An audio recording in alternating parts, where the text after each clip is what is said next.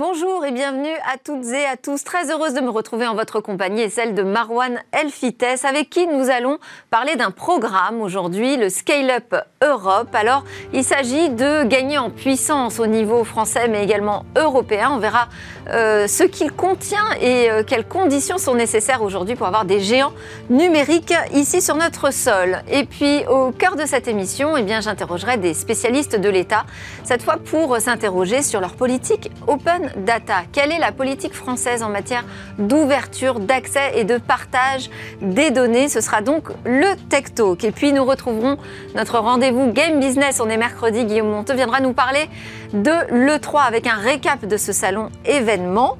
Et enfin, on va conclure par une innovation. Il s'agit d'une nouvelle méthode d'authentification par euh, les battements du cœur. Pourquoi? Quel intérêt? Eh bien, pour nous différencier des robots. Mais tout de suite, donc place au Launchpad.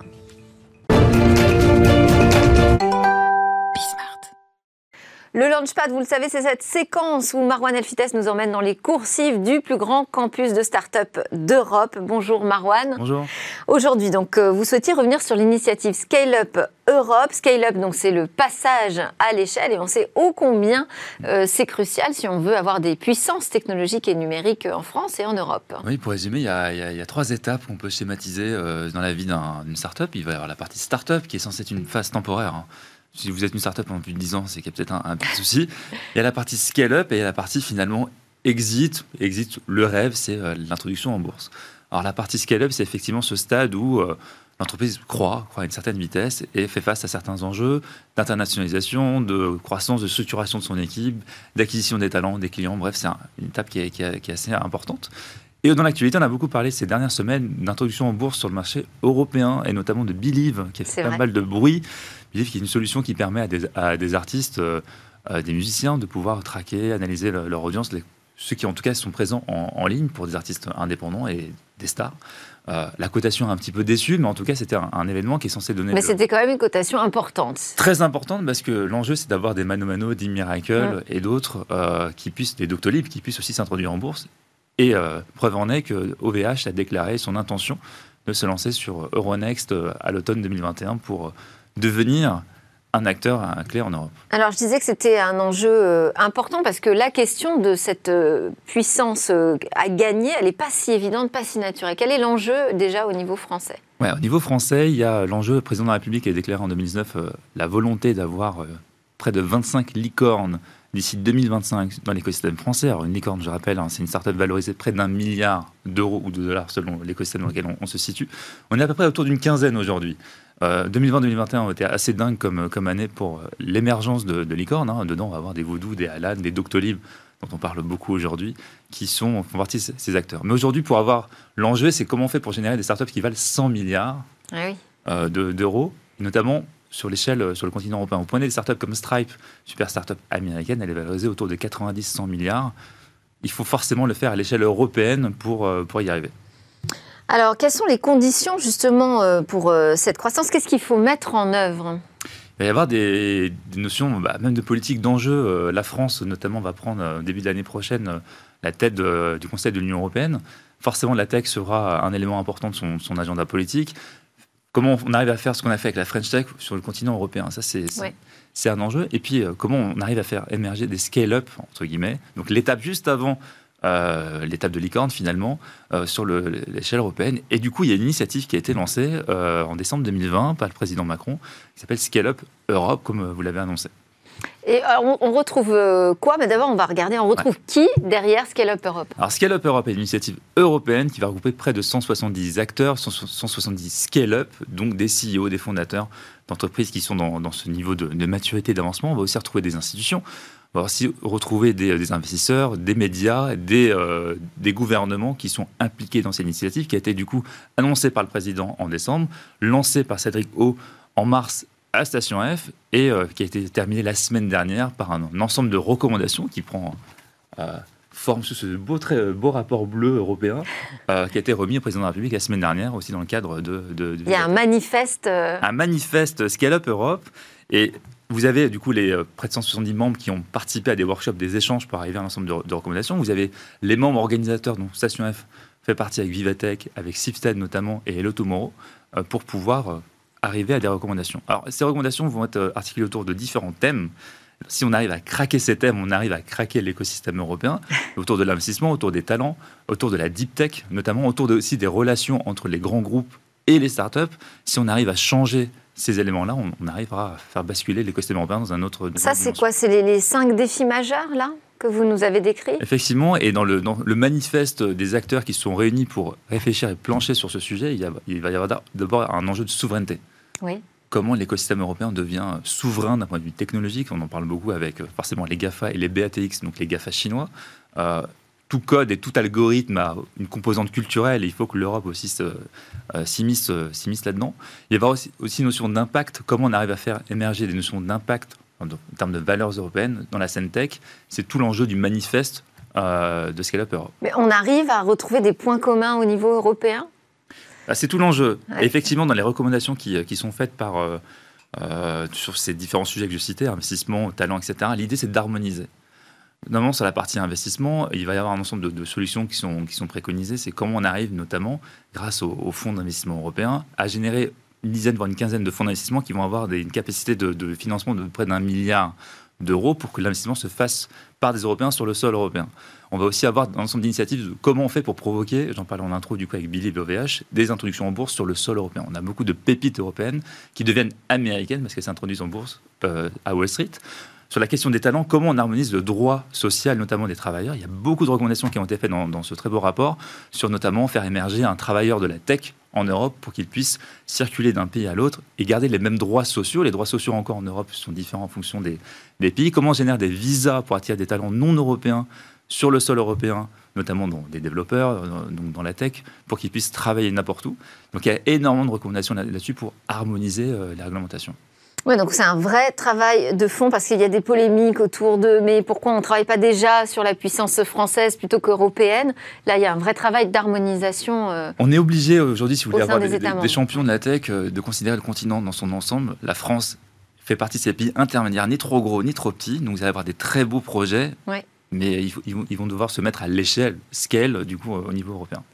On a des exemples aujourd'hui de réussite européenne? Oui, et c'est là aussi, derrière ces réussites, on voit encore les, enjeux. C'est qu'on peut parler par exemple de Klarna, qui est une, des plus grosses fintech au niveau mondial, une startup suédoise. La Suède est un, sans doute le troisième écosystème européen. Euh, c'est assez incroyable. Klarna, qui est dans ce qu'on appelle le paiement fractionné.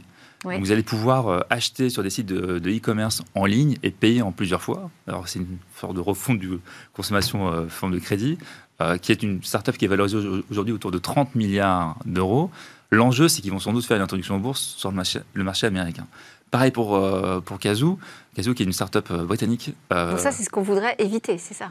L'enjeu, c'est ça, c'est mm. qu'il y a beaucoup de valeurs qui, qui échappent finalement à l'Union européenne et qui, du coup, s'étendent aux États-Unis, même si c'est beaucoup plus complexe. Une start-up européenne qui devient américaine garde des assets sur le sol européen avec des talents. Mais c'est aussi un enjeu de conserver tout ça. Euh, start-up comme Kazoo, notamment, qui, ou UiPath. UiPath est une start-up roumaine la Roumanie aussi euh, commence à émerger, qui vient de faire son introduction en bourse euh, au Nasdaq. Qu'est-ce qu'il propose? Il propose une automatisation des, tâches. Donc on est dans cette tendance du ce qu'on appelle du low-code ou du no-code pour pouvoir finalement... En fait, l'idée, c'est la tagline de, de UiPath, c'est finalement reposer sur des robots sans devenir un robot grâce à l'automatisation des tâches. Et alors cette question des introductions en bourse qui ne se font pas sur le sol européen, on a une piste pour éviter que ça arrive? Oui, il y a pas mal de recommandations sur la partie investissement. C'est comment on rend la place européenne beaucoup plus sexy pour que les fondateurs aient envie de s'introduire en bourse à Euronext. Euh, il va y avoir différentes, questions, notamment Euronext a, introduit pas mal de programmes d'accompagnement de startups qui sont dans cette phase de scale-up, en train de grossir, qui sont potentiellement des candidats, des candidates pardon, à, l'introduction en bourse en Europe, et donc des programmes d'accompagnement pour aider les fondateurs à comprendre comment ça peut se faire, des, euh, des incentives pour que les entrepreneurs aient envie de le faire sur le sol européen, notamment sur la question des droits de vote, pour qu'ils puissent garder des droits de vote supplémentaires, entre guillemets, s'ils s'introduisent en bourse, pour qu'ils ne soient pas trop dilués. Il y a aussi d'autres mécanismes qui sont mis en avant sur comment on arrive à introduire d'autres mécanismes de financement public européen non dilutif pour expliquer, c'est que souvent une startup, lorsqu'elle lève des fonds, elle perd de son capital, elle alloue son capital à une structure privée. Comment on fait via des subventions ou certaines caractéristiques de prêt pour permettre un financement sans que le fondateur soit dilué dans son entreprise? Et c'est un alignement par rapport à ce qu'il fait justement aux États-Unis ou ça va plus loin? Il y a vraiment des avantages? On est obligé d'aller plus loin parce qu'on a plusieurs pays qui sont, qui, sont, qui sont concernés. Et puis même pour donner une idée euh, des comparaisons, si on compare les trois gros écosystèmes de la tech États-Unis, Europe et Asie. L'Europe est très bien avec euh, un total de financement en 2020 de 41 milliards euh, d'euros, soit 6 fois plus qu'il y a 11 ans. Donc on fait x6 mm, mm. en 11 ans, c'est colossal. Par contre, si vous comparez par rapport au marché américain, on est autour des 140 milliards de levées sur le marché américain et en Asie, autour de 74 milliards. Donc il y a encore beaucoup de chemin à faire. Merci beaucoup Marwan Elfité. Je rappelle que vous êtes responsable des programmes Startup à Station F. Alors tout de suite, à suivre, on va s'intéresser à l'État français et sa politique avec l'open data.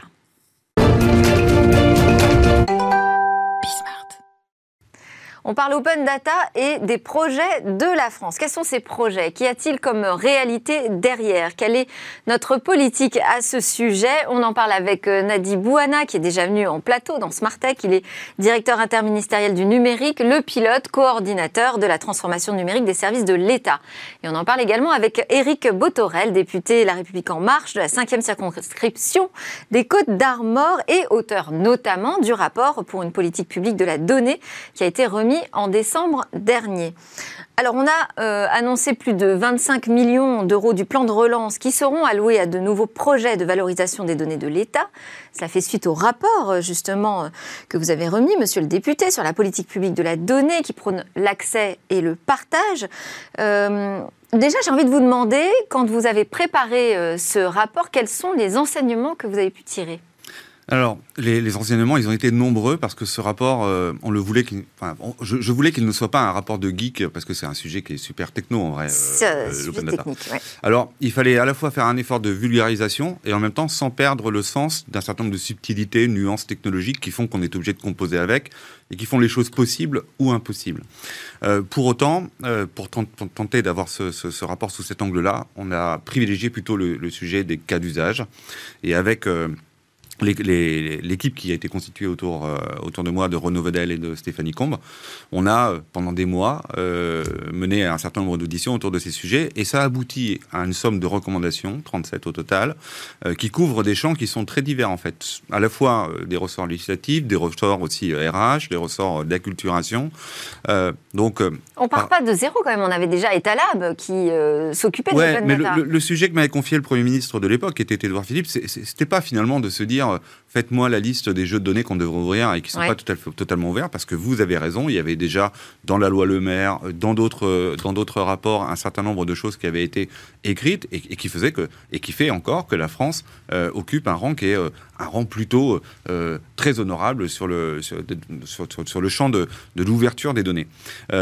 mais le, sujet qui était exploratoire, c'était celui des données d'intérêt général. Le sujet qui était exploratoire, c'était pas de s'enfermer dans un match ouverture-fermeture, c'est de regarder euh, quelles sont les modalités qui permettent une meilleure circulation de la donnée, l'accès, le partage, etc. Et c'est ceci que nous avons exploré, et c'est à partir de cette exploration que nous avons formulé des recommandations pour monter encore d'un cran sans se limiter simplement, encore une fois, à ce match de l'ouverture versus la fermeture. Ça aurait été beaucoup de mobilisation de ressources pour finalement faire un inventaire qui est à la portée de toutes et tous. Nadi Bouana, la stratégie de data dans le service public, ça c'est vraiment euh, votre, euh, votre spécialité. Euh, donc d'où on part, où on va, ça ce serait ma première question. Et la deuxième, vous pourrez enchaîner dessus, c'est pourquoi c'est un enjeu important? Tout d'abord, c'est un enjeu important parce que la data, c'est un des moteurs de la transformation numérique de l'État. Lorsqu'on regarde les baromètres internationaux, comme l'a dit Eric Botorel, la France est bien située sur l'open data, mais il y a d'autres domaines par exemple le partage de la donnée entre administrations, ce, que l'on appelle le dites-le nous une fois, donc la simplification vue des Français, sur lequel on a, on a vraiment des, des marques de progrès. plus d'une fois, oui. On le dit assez souvent, de moins en moins, mais on, continue à le dire assez souvent. Et donc la stratégie data, c'est un continuum. C'est un cycle de vie complet de la donnée. Et en fait, à quoi ça sert la, stratégie data au sein de l'État? D'abord, ça doit servir à prendre de meilleures décisions. de meilleures décisions collectives, euh, d'ailleurs, ça peut servir euh, aux politiques, ça peut servir aux parlementaires pour orienter euh, la politique, mais aussi de meilleures décisions individuelles. Lorsque vous instruisez le dossier d'un demandeur, c'est important de disposer de toute l'information utile. Donc ça simplifie, ça doit simplifier la vie des Français, c'est ce que je disais avec le dites-le nous une fois. Et d'ailleurs, on est en train de réfléchir à aller un peu plus loin que ce que l'on faisait jusqu'à présent, qui consistait à attendre qu'un citoyen se présente à un guichet public et fasse une demande. Euh, avec la donnée, on est capable d'anticiper, de, lui signaler que ces titres d'identité vont expirer ou qu'ils pourraient bénéficier de, de prestations auxquelles ils ne bénéficient pas encore. Et puis la donnée, lorsqu'elle est ouverte vers l'extérieur, c'est un puissant moteur de génération de euh, valeur économique. Et enfin, et je pense que ça c'est un des points fondamentaux et qui a été très bien rappelé dans le rapport, c'est l'enjeu de transparence, de hmm. transparence sur l'action publique. Euh, et, c'est euh, quelque part établir ou, prolonger la confiance entre les citoyens et les pouvoirs publics. Oui, parce que c'est ça, Eric Botorel, la magie de l'open data, hein. c'est que ça peut recréer de la confiance finalement. Bah, on peut l'illustrer, euh, écoutez, euh, par rapport à, à, la façon dont on a géré, par exemple, la crise pandémique et surtout la façon dont on a communiqué. Observons que euh, la, confiance qui a été accordée à Guillaume Rosier, pour ne citer que lui, puisqu'il fait partie d'une large communauté. de l'administration française. Mais, mais, mais, quasi. Mais ceci dit, d'abord, il fait partie d'une large communauté de réutilisateurs. Il n'a pas été le seul à utiliser les jeux de données euh, publiés par Santé publique France et d'autres encore. Mais euh, sa capacité à pouvoir traiter la donnée, la visualiser, la faire parler, lui donner du sens par rapport aux actions qui sont menées chaque jour sur le terrain, il s'est installé comme tiers de confiance entre la puissance publique et euh, les Français. Bah, je, suis intimement convaincu que si nous n'étions pas dans une logique d'open data, et si nous avions dû, par exemple, garder les données, communiquer de manière très institutionnelle, nous aurions été probablement sous les feux d'un certain nombre de contestations sur ceux-ci nous mentent, ces chiffres ne sont pas les bons, euh, ça n'est pas vrai, le rythme de la vaccination euh, n'est pas celui qu'on nous décrit. Observez que le fait que ce soit Guillaume Rosier euh, a, installé finalement une forme de, confiance entre les Français et la puissance publique. Mais ce qu'il a fait, c'était possible grâce à l'ouverture des mais, données. Mais bien évidemment, et il le rappelle, moi je, trouve, enfin on se connaît hein, maintenant assez bien avec Guillaume parce qu'on a beaucoup œuvré pour faire en sorte que ces, données soient accessibles. Il a fallu le faire dans le, courant, et y compris sur le champ de la vaccination encore récemment. Et bien évidemment qu'on a eu des, échanges sur la capacité de pouvoir mobiliser euh, notamment le ministre de la Santé. Ce n'était pas euh, forcément écrit euh, d'emblée. Hein. moi, je crois que une des caractéristiques de la lutte contre la pandémie, elle, elle, repose sur le fait que nous l'avons fait de manière totalement transparente en utilisant massivement l'open data, et ça s'est traduit notamment par la publication des données par Guillaume Rosier, et ce formidable travail qui a été repris par la presse, par les médias, etc. etc personne ne conteste aujourd'hui que nous soyons à 30 millions de vaccinés. Mais j'imagine que si ça avait été une autre modalité de communication avec des données fermées, probablement que vous auriez un nombre assez conséquent de gens qui euh, vous démontreraient par A plus B que finalement ce que l'on dit là est faux. Donc c'est une arme de lutte contre le complotisme, l'open data. Anti-fake news. en tout cas, c'est très effectivement factuel. Euh, est-ce qu'on a une doctrine, nous, en France, en particulier sur l'open data, qui nous différencie des autres pays? Cet exemple, euh, je pense, est, très intéressant. Euh, en fait, à la base, il faut accepter et c'est un, un, réel travail hein, au sein de l'État. Il faut accepter que l'État n'a pas le monopole de l'intérêt général. Donc ça, ça a, été, ça a été accepté. Et cette stratégie d'open data, elle est là justement pour être capable de, susciter l'engagement de la société civile aux côtés de l'État sur des politiques publiques qui euh, euh, peuvent bénéficier réellement de cette expertise, de ces talents qui ne euh, sont pas présents au sein de l'État. Et c'est vraiment cet écosystème, moi j'appelle ça l'État réseau. par, par opposition à l'État silo, c'est vraiment cet écosystème, ce réseau d'acteurs au sein de l'État, dans les collectivités territoriales, dans la société civile, des entreprises, des associations, des étudiants euh, qui sont euh, aujourd'hui capables de euh, construire un service public de meilleure qualité. Et ça fait vraiment partie de la stratégie de l'État dans le, dans le domaine de la donnée. Ça passe par une ouverture maîtrisée de ces données. Évidemment, on n'ouvre pas tout. Il y a des données qui sont confidentielles, il y a des données qui pourraient, si elles étaient ouvertes, compromettre les libertés individuelles. Mmh. Donc nous faisons Par bien exemple, dans des périodes électorales par exemple. Euh, mais, euh, cet appui finalement sur les plateformes mises en place par l'État, que sont data.gouv.fr, qui est une plateforme d'ouverture des données, ou sur les API, api.gouv.fr, qui est une autre plateforme qui permet de faciliter la réutilisation des données par des applications informatiques. L'ouverture de ces deux plateformes, justement, a vu se constituer un écosystème d'acteurs tout autour et la création de services comme Guillaume Rosier l'a fait avec euh, Covid Tracker, Vitmados et, et d'autres personnes, des centaines de personnes. Alors, les, les, ministères avec qui vous travaillez, les préfets de région, ont reçu une circulaire de Jean Castex dans laquelle il rappelle justement que la politique de la donnée doit être une priorité stratégique de l'État. Moi, ce que, ce que je veux savoir et comprendre, c'est comment ça va se matérialiser, ça. Qu'est-ce qui se passe derrière cette circulaire euh, de Jean Castex?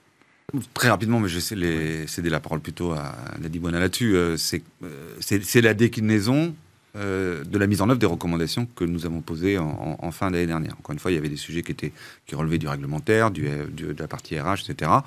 Le sujet, euh, je vais laisser euh, M. Buena de, de, la DINUM aller sur le champ de, la, concrétisation de ces recommandations. Mais ce que, ça dit, ça dit, pour ce qui me concerne, en tout cas, la lecture que je peux en avoir, c'est que d'abord, c'est très encourageant parce qu'on est dans la continuité des recommandations que nous formulions. Et ensuite, on est soucieux euh, d'avoir les choses à la fois euh, sur des éléments extrêmement centraux et en même temps sur des choses euh, en région. Dans les circulaires, il y a aussi des éléments d'ailleurs sur les collectivités territoriales. Il est essentiel que le sujet de l'open data irrigue l'ensemble des services publics en général, que ce soit l'État, l'État déconcentré ou les collectivités. À ce titre, parmi les recommandations qui sont faites et parmi les demandes qui sont faites avec des calendriers qui sont très contraints, parce qu'il y a des choses qui doivent intervenir pour le 15 juillet avec des mises, mises en forme mais est rendu public au mois de septembre. Euh, mais écoutez, le Premier ministre, euh, finalement, il décline euh, les, recommandations qu'il s'est lui-même appropriées au travers du rapport que je lui ai remis et qui porte l'estampille de Matignon.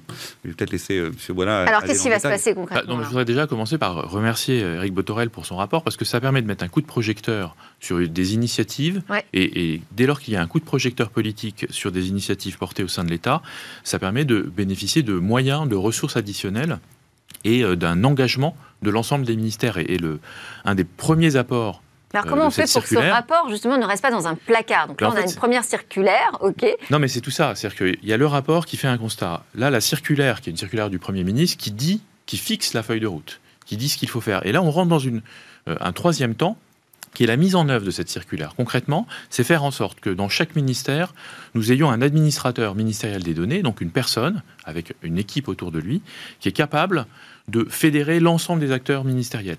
La gouvernance des systèmes d'information et de, la donnée au sein de l'État, c'est pas, euh, c'est pas, une partie de plaisir. Il y a énormément d'acteurs et le fait de structurer des responsables pour que ça bouge, c'est déjà un premier temps. Le fait d'avoir annoncé l'ouverture de plus d'une soixantaine de données, de codes sources, d'algorithmes, avec euh, un séquencement tout au long de l'année qui se fait, c'est des choses euh, très concrètes. Euh, nous, sommes en train de mettre en place un plan d'action logiciel libre également pour favoriser l'ouverture des codes sources qui sont produits par les, administrations, mais également utiliser des logiciels libres de qualité chaque fois qu'ils existent. Tout ça, ça existait dans le rapport. Donc ça, c'est le, portail code.gouv.fr C'est ça, c'est le portail code gouv.fr. Ça existe dans le rapport, ça existe dans la circulaire, on le met en œuvre. Et puis, il y a également un volet RH. C'est-à-dire que pour réussir la politique de la donnée, il faut que l'État puisse euh, internaliser des compétences, puisse travailler avec des, des partenaires. On trouvait ça là aussi dans toute la chaîne, rapport, circulaire, mise en œuvre du plan d'action. Il y a un lien entre logiciel libre et open data? Il y, a une, il, y a, une approche, il y a une sensibilité, euh, en tout cas une façon de, voir les choses. Une philosophie. Une philosophie, oui. Alors au-delà de la caractéristique propre et intrinsèque euh, à, l'open data ou, le, ou, les codes sources, euh, côté plutôt données d'un côté, logiciel de l'autre, c'est le travail collaboratif qui va caractériser finalement cette communauté de, choses au, travers du logiciel et, et de la donnée. Sur, ce portail euh, Code euh, euh, l'April a quand même lancé un petit avertissement. Alors ils disent faut que ce soit une véritable forge logicielle publique qui accueille des codes sources produits par les administrations librement accessibles et pas un simple portail qui donne des liens vers des codes hébergés, vers des forges extérieures. Est-ce que c'est ce qui va se passer? Qu'est-ce qu'on en sait aujourd'hui du portail non, aujourd'hui, le code euh, open source. L'important du logiciel libre, c'est de favoriser sa réutilisation. Oui. On n'a aucune, aucun intérêt à imposer aux différents développeurs euh, un lieu unique dans lequel venir déposer ses codes. Il y a des pratiques qui ont été largement euh, mises en place dans les équipes de développement. Il faut faire avec ce que l'on a. Pour être pragmatique, code.source, sa finalité, c'est de référencer les logiciels libres qui sont développés par l'administration, et de favoriser leur réutilisation. Donc c'est juste un annuaire en fait, c'est pas un endroit où on va chercher son, son code. C'est un annuaire et c'est aussi la possibilité de promouvoir des codes qui ont une vraie valeur ajoutée. Il y a un peu tout dans les codes euh, qui sont, euh, qui sont ouverts. Il y en a certains qui vont avoir une vraie valeur ajoutée, un vrai enjeu de réutilisation. C'est cela que l'on veut promouvoir et c'est cette promotion des codes qui va faire qu'ils seront réutilisés. Davantage que l'endroit où on dépose ces codes. C'est pas un enjeu majeur ça. Il n'y a, pas de, pardon, il y a pas de, recette miracle pour euh, traiter le sujet de, l'intimité nécessaire à installer entre les communautés de réutilisateurs et les producteurs. Mais c'est un élément clé de la réussite et finalement de la, le, fait de pouvoir faire naître soit l'innovation, la, enfin, la, richesse, euh, la réutilisation, etc. Tout ça ne peut exister que si vous animez un écousystème qui sait se parler entre les producteurs. Mobiliser la communauté. oui, parce que euh, trop souvent, on peut imaginer que finalement l'open data, comme c'est enfin l'ouverture des données, c'est, le droit nous dit que c'est euh, par défaut, donc que font-ils à ne pas le faire?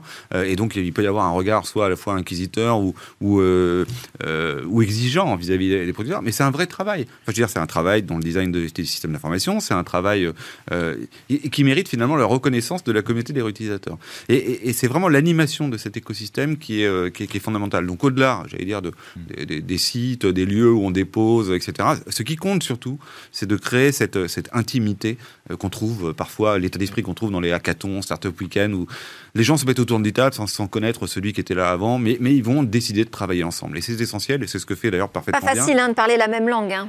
Non, hein. ça c'est un point très important, celui de l'animation. En fait, le, but de, de, toute cette politique euh, de la donnée et des codes sources, c'est pas simplement de cocher la case et dire qu'on l'a fait. C'est de faire en sorte que ce que l'on fait, quand on, ouvre du code, quand on ouvre euh, de la donnée, on ait des communautés qui les réutilisent. Donc ça passe par euh, la qualité des codes et des données, ça passe par la documentation, pour faciliter la vie de ceux qui vont réutiliser. C'est ça le, vrai enjeu, c'est construire des écosystèmes qui sont larges et qui dépassent le périphérique de l'État. On pourra ne le voir qu'avec le temps, hein, si euh, ces outils, euh, ces nouveaux outils sont utilisés. Est-ce que vous avez des exemples euh, de projets, parce qu'on parlait de concrètement à quoi ça va ressembler, de projets open data qui vont démarrer? Moi, je vais vous parler de, projets de, qui manipulent le cycle de vie de la donnée. Il y a de l'open data, mais il y a également de l'acquisition de données.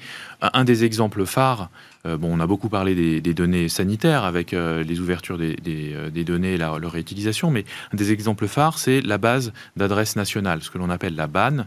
C'est mettre à disposition les rues, les villes, etc., pour qu'un un très grand nombre d'acteurs les réutilisent. Aujourd'hui, c'est plus d'un milliard, plus d'un milliard d'utilisations par mois de ces jeux de données, et c'est dans toute la France par un très grand nombre d'acteurs associatifs, euh, entreprises.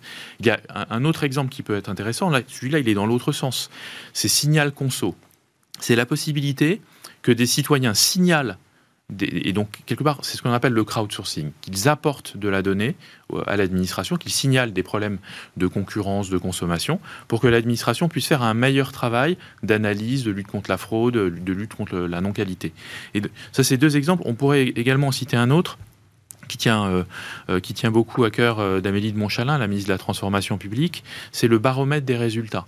Baromètre des résultats, le gouvernement prend des engagements et il, dit, il dit de manière très transparente ce qui a été fait, ce qui a été moins bien fait et où ça a été fait.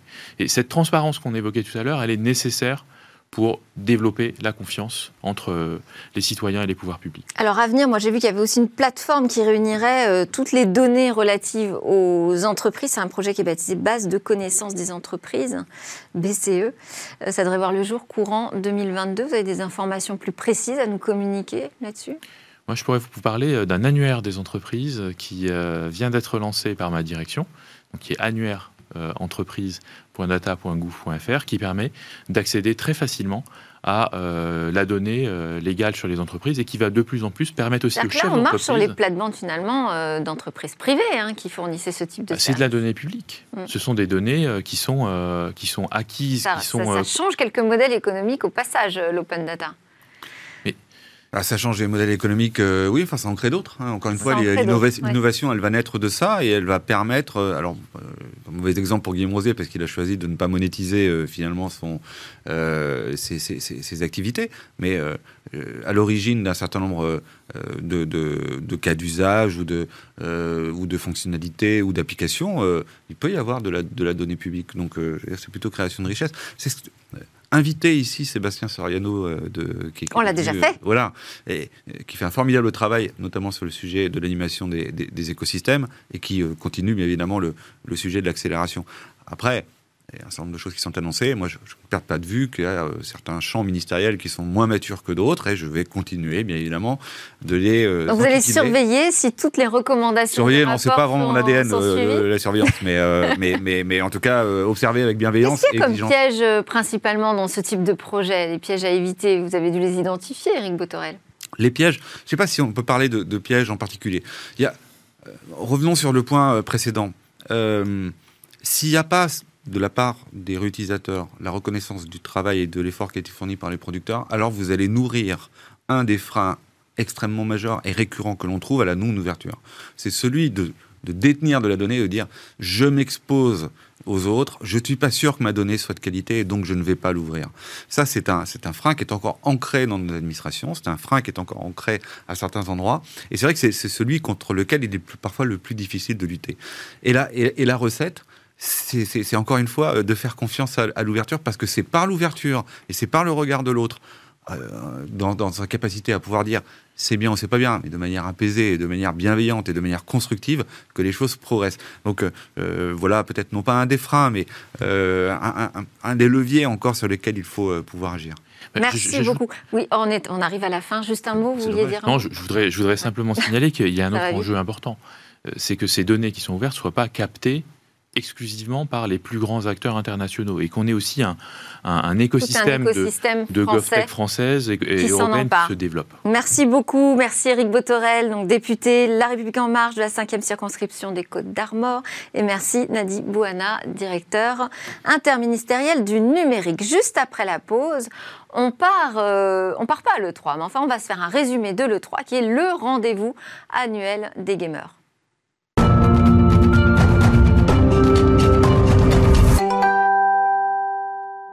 Vous regardez Smart Tech et euh, c'est Guillaume Monteux qui m'a rejoint pour euh, la chronique Game Business. Guillaume Monteux, président de Gatsby, société spécialisée dans l'in-game advertising. Bonjour Guillaume. Bonjour Delphine. Alors aujourd'hui, je l'ai annoncé, vous allez nous proposer un débrief de l'E3. C'est l'événement majeur dédié aux jeux vidéo chaque année et il s'est terminé la semaine dernière. Absolument. L'E3, l'Electronic Entertainment Expo, est un des plus grands rassemblements au monde euh, du jeu vidéo avec la Paris Game Week et le Tokyo Game Show. Et franchement, en 2021, il a été, moi je trouve, un peu triste. Mm. Alors, 2019, 70 000 euh, visiteurs. Bon, 2020, l'édition 2020 a été annulée. Cette année, il a été proposé en virtuel. Et franchement, c'était pas ça. Ouais, mais c'est le cas de beaucoup de salons.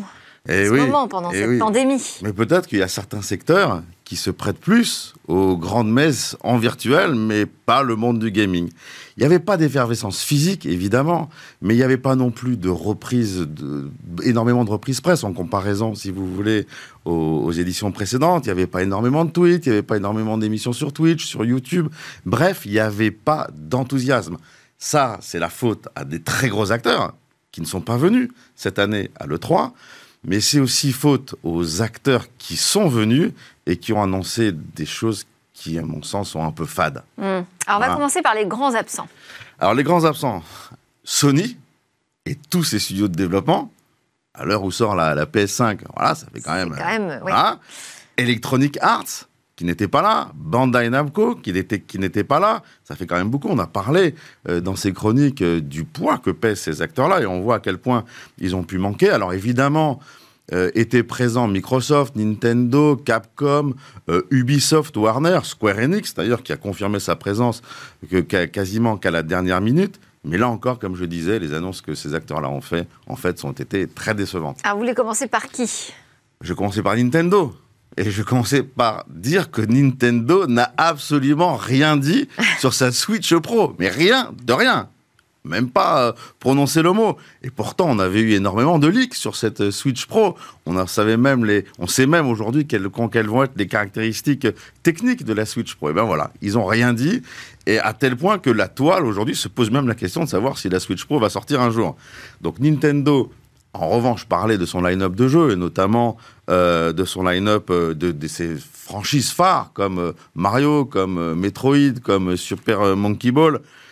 Quelques portages, comme Life is Strange ou comme Just Dance 2022. Bon, rien de bien révolutionnaire. Ils ont annoncé la suite de Zelda, de Breath of the Wild ce qui est une très bonne chose. Enfin, le jeu, il sort fin 2022, donc on a le temps de s'exciter encore. Allez, du côté de Microsoft. bah, Microsoft, ils sont, c'est, devenu un géant dans le, dans le monde du gaming, notamment par le, avec le rachat de, de Bethesda. Microsoft annonce, annonce 30 nouveaux jeux pour 2021 qui sortent de 20 studios différents. C'est quand même pas mal. Là, la stratégie de Microsoft, elle est claire, c'est X Game Box Pass, X Game Box Pass, X, Game Box Pass. C'est pas forcément évident à dire. Tous les, tous les nouveaux jeux vont sortir en exclusivité sur l'X Game Box Pass. Donc, tous les jeux existants de Bethesda, typiquement Skyrim ou euh, Fallout, vont sortir aussi sur PlayStation. Mais après, c'est terminé. Et donc, ils nous ont montré un trailer d'un nouveau jeu qui s'appelle Starfield, qui est extraordinaire euh, et mais qui va sortir effectivement que sur X, Game Box Pass. Xbox Game Pass. Xbox Game Pass. Vous voilà, Xbox, c'est plus facile à dire en plus. Game Pass. Xbox Game Pass. Mais là, le jeu va sortir en novembre 2022, donc là aussi, on a encore le temps de s'exciter. Il y a une annonce qui est intéressante d'un point de vue business de Microsoft que je me suis permis de relever à l'E3, c'est le fait que Microsoft va sortir un stick HDMI euh, que vous pourrez brancher sur votre télévision. Et au travers de stick, vous allez pouvoir accéder à l'ensemble du catalogue de jeux de l'Xbox Game Pass. Et donc, vous allez pouvoir jouer à tous les jeux Xbox sans Xbox. Ça, c'est la magie du, cloud. Je suis sûr qu'on en reparlera ici. Ah oui, c'est une annonce très intéressante. C'est une sorte de, Chromecast, en fait, euh, dédié aux jeux vidéo. Absolument. Ça, ça peut faire du bruit. Alors, du côté de Microsoft, euh, d'Ubisoft. D'Ubisoft. eh ben, Ubisoft, bon, alors, ils ont annoncé leur, leur, nouvel opus de Rainbow Six, donc ce qui est une très bonne euh, nouvelle, on va dire, pour les, pour les fans du jeu. Ils ont aussi annoncé euh, une mise à jour d'un vieux jeu de 2011 qui s'appelle Rocksmith, qui vous permet de jouer de la guitare, d'apprendre à jouer de la guitare euh, acoustique, euh, électrique et maintenant acoustique sur des sur des sur des sur des vraies musiques. Moi, j'ai adoré le, le jeu et d'ailleurs, je me suis inscrit à la bêta fermée sur PC. Ubisoft, si tu m'écoutes. Oui, parce que vous grattez, on a vu ça dans la vidéo des un an de voilà. Donc, euh, ils ont résolu un certain nombre de problèmes techniques, j'ai l'impression, sur ce jeu-là, parce qu'il y avait des problèmes de latence avant. Là, ils ont, ils, ont, ils ont proposé quelque chose de nouveau. Et puis, Ubisoft change de modèle économique, puisque c'est plus la vente du jeu maintenant, mais c'est le principe de l'abonnement. Et moi, je suis sûr qu'Ubisoft va recourir à ce business model de, de, de plus en plus. Ubisoft a aussi annoncé euh, euh, les mises à jour de Just Dance, Far Cry, euh, Riders Republic, euh, Assassin's Creed Valhalla. Voilà, là aussi rien de très particulier et rien de très, très, très spécial. Ils nous ont montré un trailer de leur futur jeu Avatar, mais là aussi qui va sortir en 2022. En revanche, rien sur Beyond Good and Evil 2, rien. Rien sur l'open world Star Wars, sur l'open world Star Wars. Et là aussi, c'est dommage. Dommage. Bon, une conclusion? Pour conclure, moi je dirais que bah, le 3 c'était une succession de keynote qui était elle-même une succession de trailers. Euh, je trouve que le 3 en virtuel manquait un peu de cohérence, un peu d'incarnation. Les studios avaient, avaient, choisi de mettre en, à l'honneur leur VP pour présenter les jeux. Ça manquait un peu de direction et in fine ça manquait un peu d'âme. Alors certes, tous les trailers de jeux étaient très très très beaux. En 2021, en fait, ça suffit pas. Rien sur les produits dérivés, rien sur les adaptations cinématographiques, rien sur le hardware, rien qui nous a vraiment surpris, rien en fait de très rigolo. Le 3, moi je le dis, a vécu, soit il se réinvente, soit il faut passer à le 4. Mais dans tous les cas, il faut que ce soit en présentiel. Bon, il ne reste euh, qu'une minute pour parler d'une autre actu euh, importante dans le monde du jeu et du business. Oui, alors rien à voir avec le 3. Il se passe quand même quelque chose dans la distribution des jeux euh, physiques, des jeux pardon numériques sur PC. Microsoft vient d'annoncer que dès le 1er août prochain, sur le PC, sa commission passe de 30% à 12%. C'est un événement majeur parce que euh, il y a trois acteurs dans ce domaine-là. Il y a Microsoft, il y a Epic et il y a euh, Valve. Ils étaient tous à un niveau de commission de 30%, sauf Epic qui était à 12%. Et donc le fait que Microsoft s'aligne sur Epic est une très mauvaise nouvelle euh, pour Epic qui a déjà beaucoup investi sur son store PC et c'est aussi une très mauvaise nouvelle pour Valve qui du coup se, retrouve à un niveau de commissionnement qui est bien plus euh, su, supérieur à celui de ses concurrents. Bref, on a parlé déjà ici d'une guerre dans la distribution des logiciels sur le mobile. Il y a une nouvelle guerre qui s'ouvre sur la distribution des jeux numériques sur le PC. Franchement, je pense que ça va euh, là aussi faire du bruit. Merci beaucoup Guillaume Monteux, président de Gazmi, pour ces éclairages sur le monde du jeu. À suivre, eh c'est euh, demain peut-être une authentification grâce au rythme cardiaque.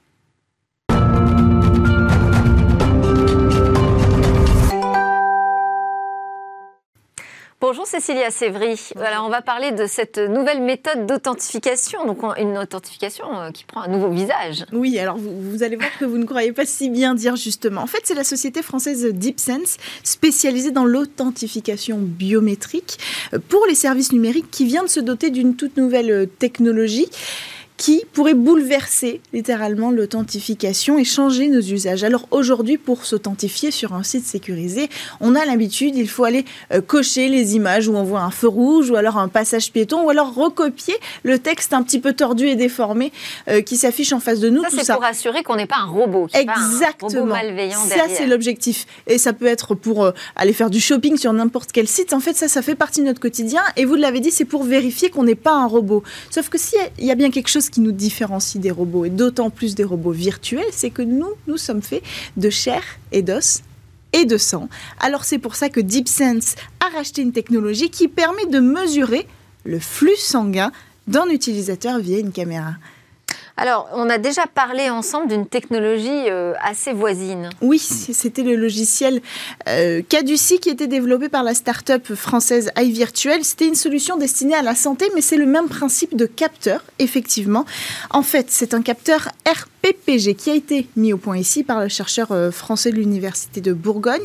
Et donc, ce capteur, il est capable de détecter les variations d'intensité lumineuse associées à l'afflux de sang dans les vaisseaux sanguins, de quoi permettre à DeepSense donc de déterminer à l'avenir la fréquence cardiaque d'un ou d'une utilisatrice avec une caméra. Donc en fait concrètement le principe c'est de regarder la peau précisément avec un photorécepteur pour mesurer les variations d'intensité lumineux sur notre peau. Nos caméras pourront faire office de photorécepteurs et puisque la quantité d'oxygène varie en fonction de l'afflux sanguin, ce qu'on va mesurer, euh, c'est euh, la lumière qui est réfléchie par l'oxygène dans nos vaisseaux sanguins. Donc ces modulations-là euh, de lumière vont être équivalentes à aux variations de flux sanguin. On va en tirer une onde périodique et avec ça, on pourra mesurer notre fréquence cardiaque. Donc c'est avec notre fréquence cardiaque qu'on va s'authentifier demain sur des sites sécurisés. Exactement. Ça, ce qui va permettre euh, plusieurs choses. D'abord, ça va élever le niveau de cybersécurité, le niveau d'exigence de cybersécurité. C'est important, mais ça va aussi améliorer l'expérience euh, utilisateur parce qu'aujourd'hui c'est pénible quand ça marche pas. Il y a plusieurs fois, on doit s'authentifier parce qu'il faut mettre plus de, sécurité. Donc, dès que ça marche pas, qu'il faut rafraîchir la page, ça risque de faire fuir l'utilisateur.